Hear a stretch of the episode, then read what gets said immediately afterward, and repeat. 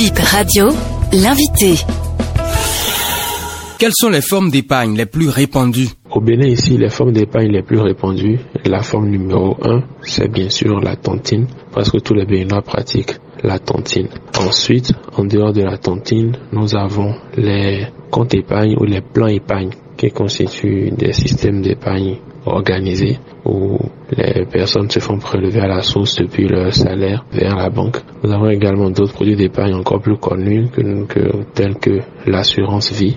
Et après ça, il y a également des nouveaux produits qui ne sont pas très connus du public, mais qui existent, existent aussi et qui sont tout aussi efficaces, comme l'épargne sur les fonds communs de placement. Quelles sont les formes que vous nous conseillez? Alors, quelle forme d'épargne je conseillerais? C'est en fonction des besoins. Je, je conseillerais d'épargner en fonction des besoins de la personne. Compte tenu du contexte, la tontine permet par exemple d'épargner et de bénéficier en avance d'une partie du montant qu'on a épargné. Donc, euh, elle sert à la fois d'épargne et de crédit. Donc, une personne qui a besoin d'un petit crédit à court terme sans garantie peut recourir à la tontine.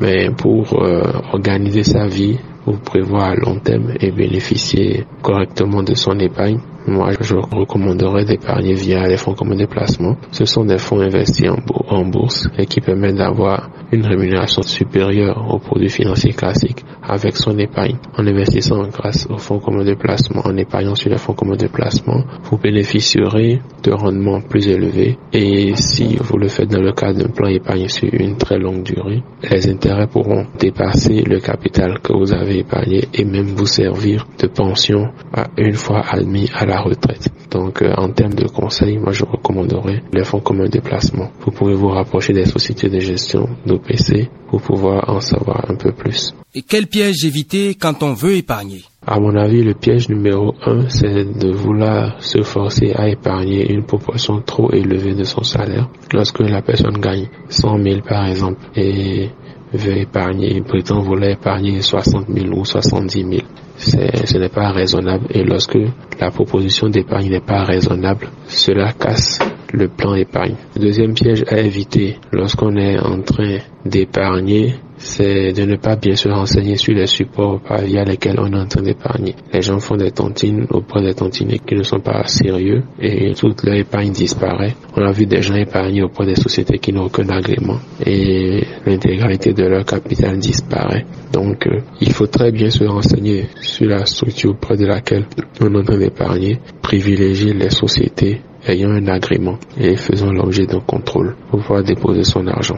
Troisième piège à éviter, lorsqu'on épargne, surtout lorsqu'on épargne à long terme, c'est d'épargner quelque part où on a la facilité de retirer. Lorsque vous épargnez par exemple via votre mobile money et que en un simple clic vous pouvez retirer l'argent, il devient difficile de constituer un capital à long terme parce que au moins de premier problème, on se retourne vers ce capital-là, on retire ce capital-là. Donc, euh, thème de troisième conseil, je dirais que il faut se donner un peu de contraintes pour pouvoir épargner dans la durée épargner, pour résumer, je dirais, épargner un montant raisonnable avec lequel on est sûr de pouvoir tenir dans la durée. Deuxièmement, épargner auprès des structures recommandables dont on a vérifié les agréments. Et troisièmement, se donner un peu de contraintes pour ne pas être amené à retirer facilement le montant de l'épargne lorsque on se retrouve dans les coups durs. Quelques conseils pour stimuler l'épargne chez les enfants. Je dirais c'est de leur apprendre à ne pas dépenser à 100% de ce qu'ils reçoivent comme argent de poche, comme petit déjeuner. C'est de leur apprendre à ne pas dépenser l'intégralité. Il faut leur faire comprendre que